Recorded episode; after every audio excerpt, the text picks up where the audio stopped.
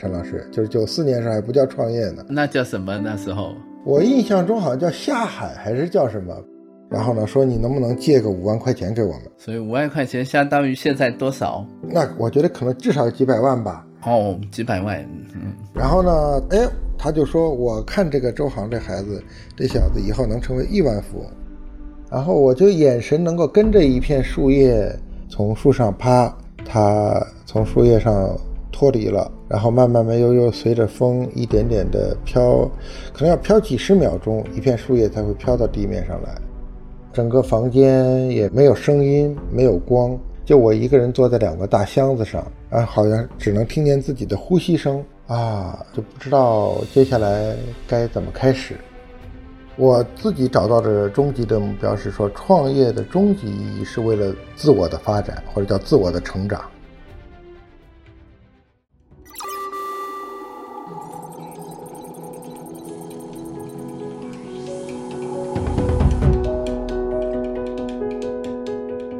听友，大家好，我是周航，欢迎大家收听由荔枝播客独家播出的《创业入海口》。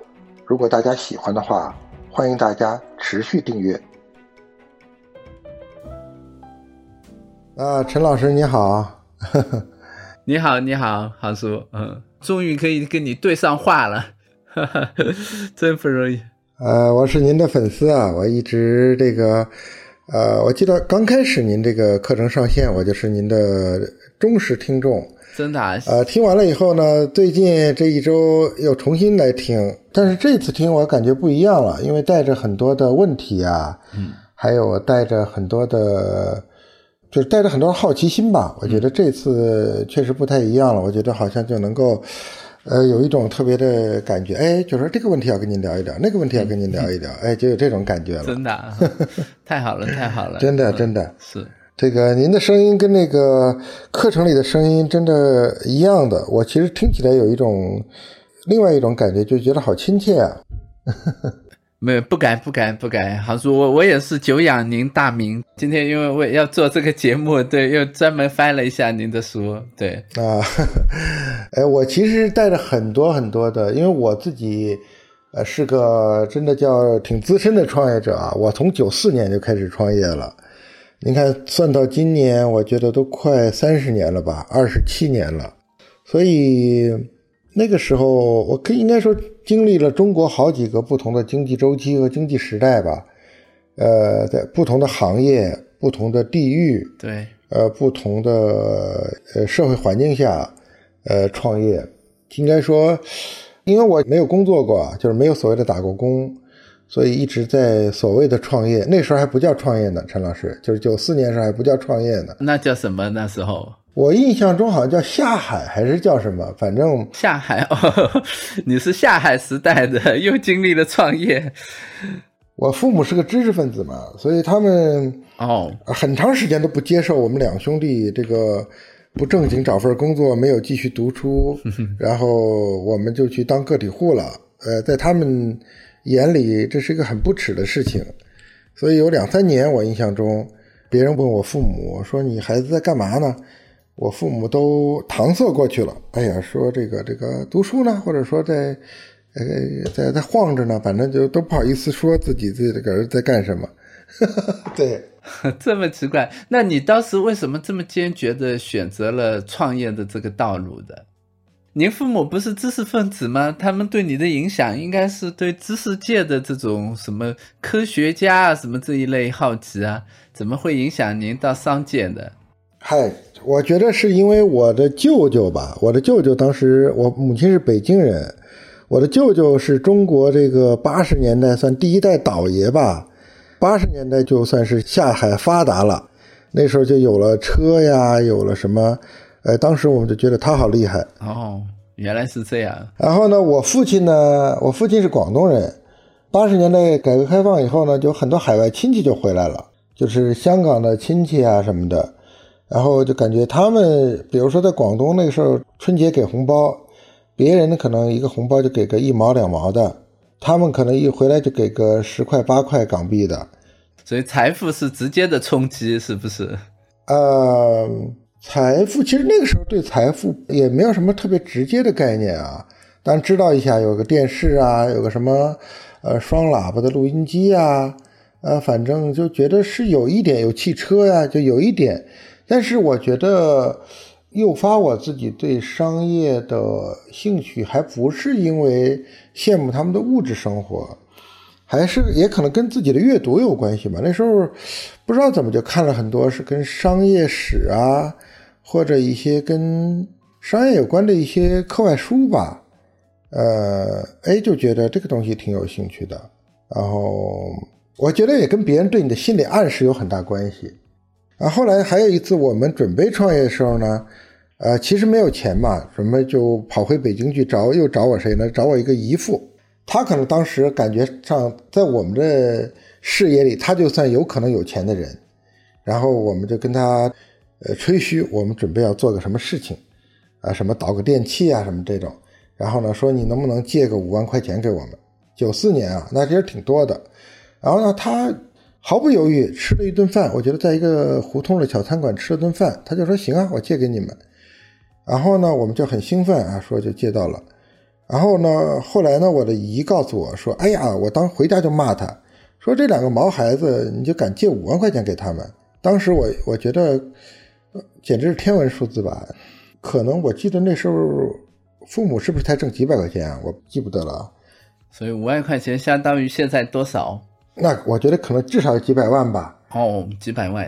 嗯。然后呢，他就说：“哎，他就说，我看这个周航这孩子，这小子以后能成为亿万富翁。”当时我觉得这个简直，这个是亿这个数字，对当时的我来说，那简直就就跟就跟天文数字一样，就觉得跟我没关系。但是他的这种评价呢，我就觉得好像就很大的一种心理上的力量吧，哎，就觉得你是可以的，就给了你这种暗示，就是你是可以的。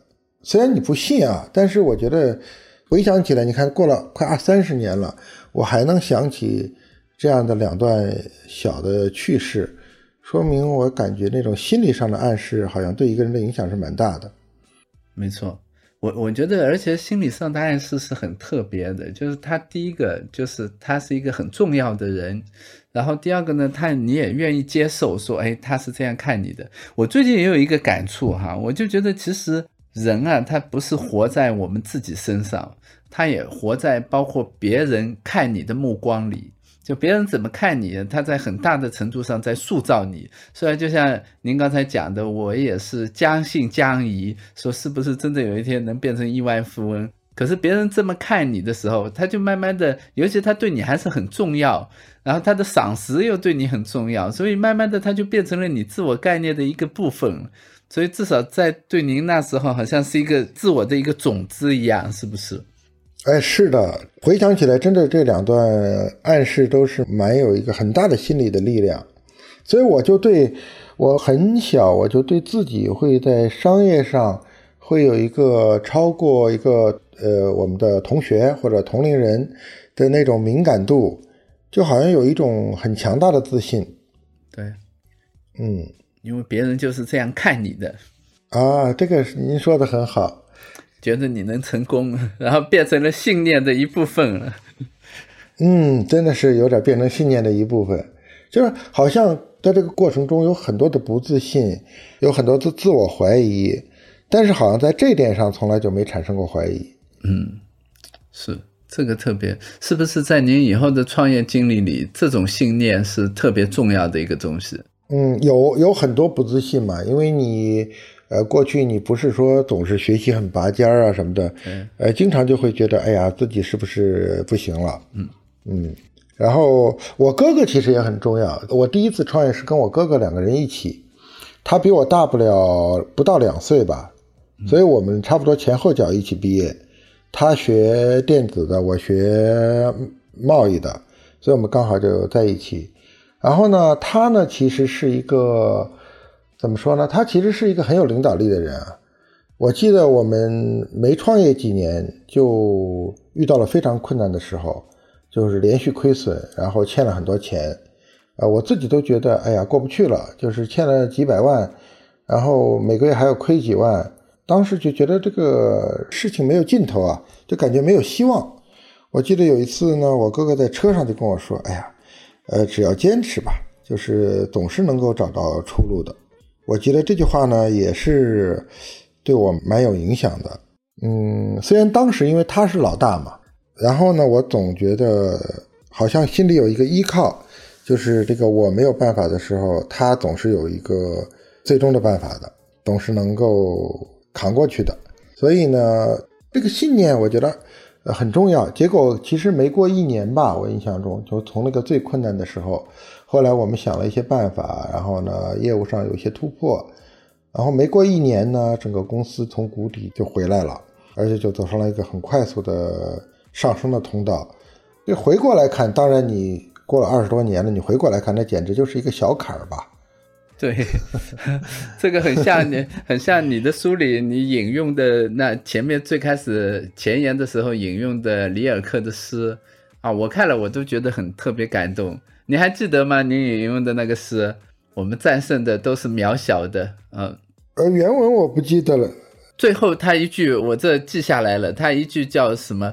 胜利不会对他发出邀请，他的成长乃是成为卑微的再被再败者，败于越来越大之物。就是您在那边引用的这一个啊，是的，是的，是的，是的。可是杭叔，那我我想问一下你啊，你看现在人家不是这个有一个流行的都在说叫躺平。然后，尤其是你很早就有躺平的资本了嘛，是不是？所以这个为什么躺平不好嘛？就为什么人是要，就比如说你是要不停的去挑战一些新的、更大的东西的。我这里要说到另外一个画面啊，我其实觉得您今天提出，哎，我们聊一聊那个转折期哈。嗯，我觉得我经历了好几次转折期。对，呃，我零三年差不多我就离开了自己的第一个公司，因为那个刚过三十岁。就有点迷茫，我就离开了那个公司。是跟你哥哥一起创办的那个公司吗？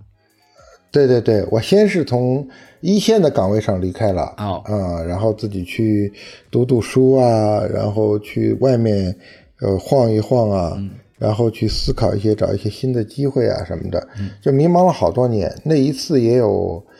呃，从零四年正式算起吧，其实到一零年重新开始做一刀用车的创业，中间有长达六年的时间。这六年是怎么过的呢？这六年其实也很容易混的，陈老师。真的。然后你看，我零四年到零六年就到长江商学院去读了两年书吧。哦。嗯，然后零七年我就去雅虎啊，中国。嗯。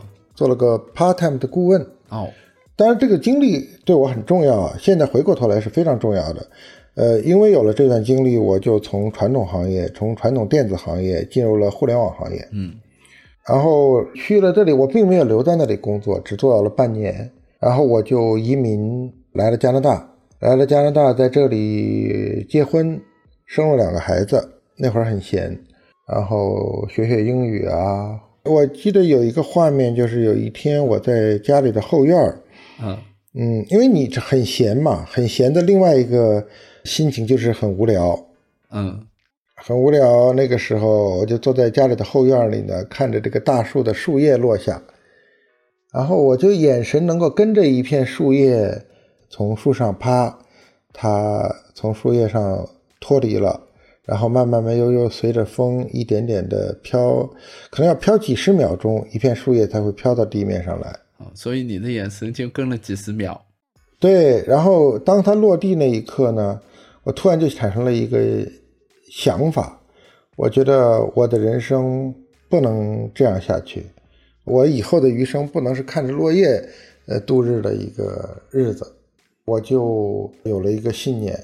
其实你知道，在这待着呢，会有让人很有惰性的，因为你不做什么也可以嘛，就是你不是必须要做什么，所以你非常有惰性。因为如果，呃，生活在比较闲适啊，呃，你就一天一天的很容易混。然后我当时就跟你我说我不能再这样下去。当然那几年我也没停过思考啊，但是就是我东想西想，哎，做个这个行不行？做个那个行不行？呃，我印象中，我大概想了有十来个方向，说我未来可以做些什么，做个什么样的不同的创业，做创造一个呃，怎么样与众不同的一个从未有过的一个新的产品啊，或者一个新的服务啊，就是脑子里就想了十来个，最终我选了这一个一刀用车这件事情。呃，在是我想的十几个主意里面，最终选了这一个。哦，这些主意几乎都是凭空想的，就是在这里天马行空的乱想，不是因为有了什么资源我就可以做一个什么事情，完全是天马行空乱想出来的。其实那个东西是非常的不完美啊，就是有各种各样的问题。呃，不管是从用户的需求啊，到供应啊，到产品的形态啊，到政策环境啊。可以说都是一个非常的不成熟的一个想法，但是我觉得我印象中，二零一零年正好是温哥华的冬奥会，我看完了以后呢，呃，到了三月份，我就说我无论如何要开始新的创业了，就是尽管我还不知道怎么创，找谁一起跟我合伙人，什么都没有，我就说我不能再在加拿大待着了，我不能再在温哥华待着了。我一定要先让自己的人回到中国去。我印象中，当时，呃，我找我上一个公司的司机把我从北京机场接回家的时候，那个家已经很久没人住了嘛，就是在北京，电也断了，黑乎乎的。然后他把我接了，就把我放在那里了。然后整个房间也没有没有声音，没有光，就我一个人坐在两个大箱子上，啊，好像只能听见自己的呼吸声。啊，就不知道接下来该怎么开始。其实心中是充满了这种迷茫的。但是你既然人已经回去了嘛，你无论如何你是要开始的，然后再慢慢慢慢的一点一点的找这个找那个，跟这个聊跟那个聊，因为你必须要开始了。无论如何你就管他呢，反正就往前走吧，就是这么一点点开始的。所以它是一个还是一个挺特别的一段经历，是不是？就好像。生命本身它有一种紧迫性，就逼着你去发挥你的潜力，发挥你的这种让你接受挑战，让你的这个活力能够出来，而不是真的让你休息啊，你闲适啊，你真的躺平。我觉得它好像是我们自己有内心一直会有的一种冲动。对，那个冲动是一直有的，好像永远在一个交锋哈。一方面呢，你内心中还是有那个冲动，还是有那个火种。但另外一方面呢，你拥有的一些东西呢，又让你会有一些懈怠。对，这两种东西是在不停的打架。对，一个声音是我想做点什么，另外一个声音是你不要做什么了。嗯，永远在打架。对，那你怎么后来在这个交锋里就选择了听另一个声音了？我就是刚才那个画面吧，就是说到那个跟树叶有关的那个画面。而我就觉得，当那个画面现在回想起来啊，就是那个画面是会给我一个强烈的刺激，就是说啊，那个画面其实就意味着是那个躺平的画面。对，呃，我就心里有一个强烈的声音出来说，我不想过躺平的生活，因为我已经过了，对吧？我已经过过了，所以很多人现在可能没过过，很羡慕说我们要四十岁退休。是吧？我以后要任性的生活啊，要去这儿去那儿，要环球，要体验人生各种东西。然后我已经过过了以后，我就觉得这个东西对我的吸引力是不大的。我对追求这样的生活，我是不太有兴趣的。我原来在课程中讲了，说其实人的快乐有两种，就一种叫消费型的快乐，就是我们享受我们这个。各种哪怕享受，就最极致的就是精致的享受嘛，对不对？嗯，反正你就是消费别人创造出来的一些产品，然后呢，你是作为一个消费者来享受的，所以呢，你做的只是付出我的，比如说金钱啊或者怎么样。可是另一种呢，是作为一个创造者，那我就这个东西是没有的，是我要创造出来，我要创造出来让别人来享受，甚至创造一些呃新的生活啊，我们这一个。就是新的产品啊，新的形态啊。当我们创造出这些东西的时候，我们的快乐就在这个创造的过程中，然后慢慢的能体现。我觉得确实，我现在也越来越感觉到，就其实这种所谓消费的快乐，它其实是我们没有的时候。就是对免于匮乏的想象，就我们没有这些东西的时候，我们觉得啊，如果有了它一定会多好。比如说没有时间，就想有时间了有多好；然后没有钱，就想有钱了会多好。可是真的如果到这个的时候，就发现它不是，它还是你的创造才能给你，才能激发你。杭叔，你有没有这种感觉？我这个感觉非常的强烈。你像我在温哥华啊，就是我身边很多朋友啊，他们都是算是功成名就吧，就是有赚了很多的钱，然后他们就在这边享受生活，就像你说的精致的享受吧，对，呃，非常的精致，嗯嗯，呃，但是我一点都不羡慕他们的生活，他们感兴趣的一些东西，其实我也一点都不感兴趣，嗯，我一点都不羡慕他们的生活方式啊。这是不是你多年的创业带给你的？我觉得我在第一段创业中，我记得我第一个公司十年的时候，啊，呃，好像当时我们公司回顾一下十年了，要纪念一下什么的，当时我就给公司定了一个类似于座右铭吧，啊，就是我说要在创造中感受快乐。哦，这就是创造型快乐。您那时候也已经提出来了，嗯。呃，我当然不知道这么专业的事儿，我只是给了自己说，我就是要在创造中感受快乐，就是这变成一个座右铭了吧。现在看起来，这可能是我的快乐源泉。消费本身带给我的快乐很少，有很很微弱、很微弱的快乐。可是如果是这样，就是您前面这个书里讲的这一段话了，就我忽然想，他说为什么就是你的成长乃是败于越来越大之物？好像你在书里是不是也讲到，就是只要是我们去创造，我们去迎接挑战，那挑战一定会越来越大，然后最后我们也许就一定会败给某个更大的庞然大物。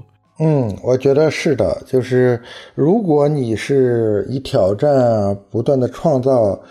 呃，为目标的话呢，应该说失败就是你的终极宿命吧，就像跳高比赛一样，对你不断跳得更高，你最终一个给予这个冠军最好的奖赏就是他在一个从未有过的高度上，呃，挑战失败了。对，呃，哦，所以这样看，就其实失败或者成功不是重要的，就重要的是我们一直在接受挑战的过程中感受到我们的活力。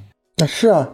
你看啊，湖畔不是提过说湖畔不教授成功，只湖畔是一个学习失败的地方，对对吧？这个口号，我觉得我是从一四年第一次接触湖畔就提到的，嗯，但是我作为第一届的学员呢，我发现非常有趣，没有人关心失败，没有人愿意谈论失败，更没有人愿意学习失败，所有人都在想学习成功。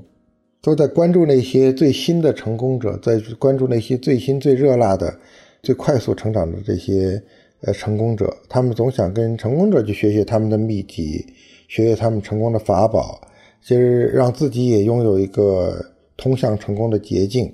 谈失败，我觉得我们也做过努力，让大家来分享分享自己的呃失败啊，或者教授们来呃给大家讲讲呃商业史上的一些失败案例啊。我记得同样是浙大的吴老师是吧？吴晓波也写过什么大败局啊，对吧？呃，但是我觉得大家看这些东西的时候是当八卦来看的，没有人真正呃想从中学习什么东西。嗯，那您觉得是为什么呢？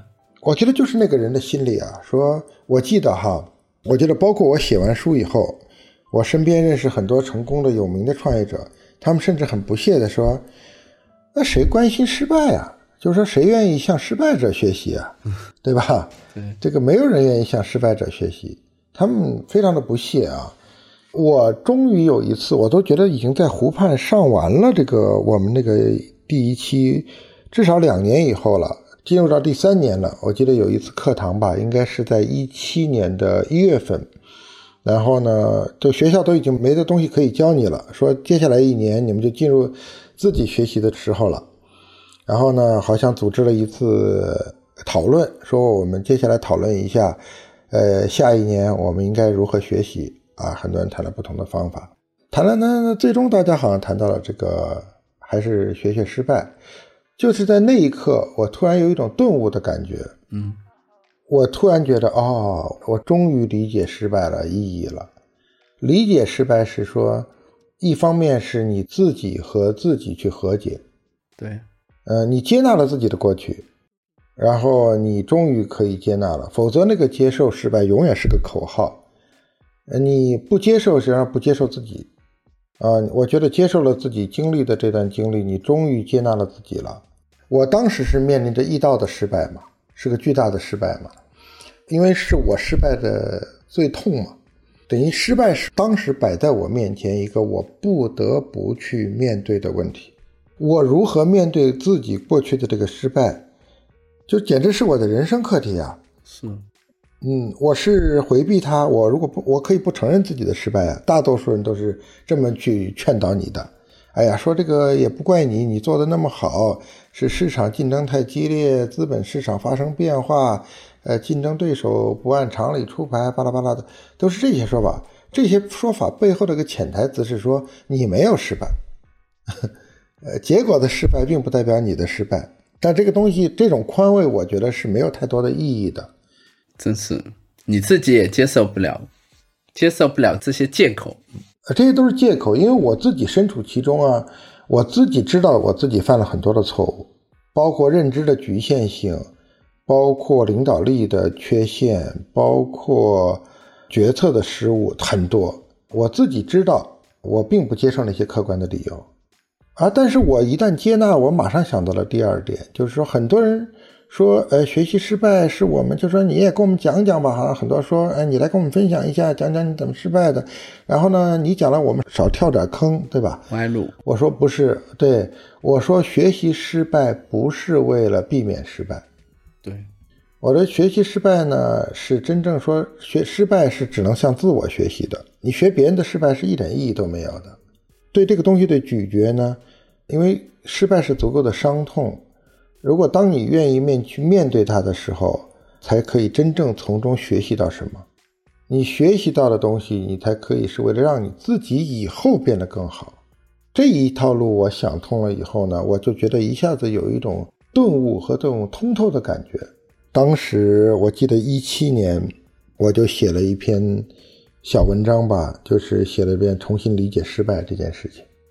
我发现呢，这个很多人成功。在我们外人眼里是简直取得了巨大的成功，你在仰望他的时候是感受不到的，就是他产生了一个很奇怪的比较心，对，他不会跟我们比哈，说啊我已经有是个一百亿美金的公司了或者怎么怎么样，他会跟那个一千亿的比，他说为什么我不是那一千亿的呢？对，啊 我为什么不是那一万亿的呢？